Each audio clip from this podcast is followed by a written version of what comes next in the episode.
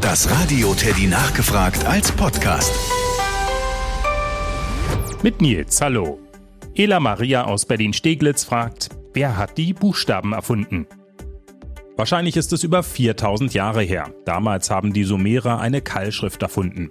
Die Sumerer, die haben ungefähr da gelebt, wo heute das Land Irak ist. Und diese Sumerer haben einfach einem bestimmten Laut einem bestimmten Buchstaben oder ein kleines Bild zugeordnet. Damit war das Prinzip eines Alphabets erfunden. Unser heutiges ABC kommt aber nicht von den Sumerern, sondern von der Halbinsel Sinai. Die liegt zwischen Ägypten und Israel.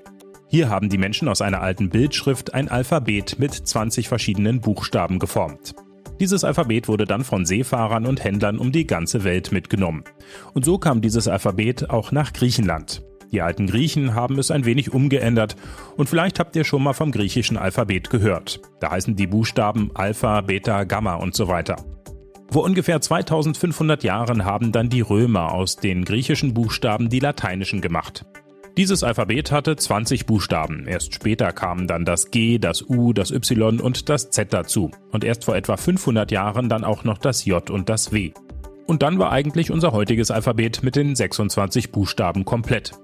Ihr seht also, es war kein einzelner Mensch, der die Buchstaben erfunden hat, sondern ein langer Prozess, in dem sich unser Alphabet entwickelt hat.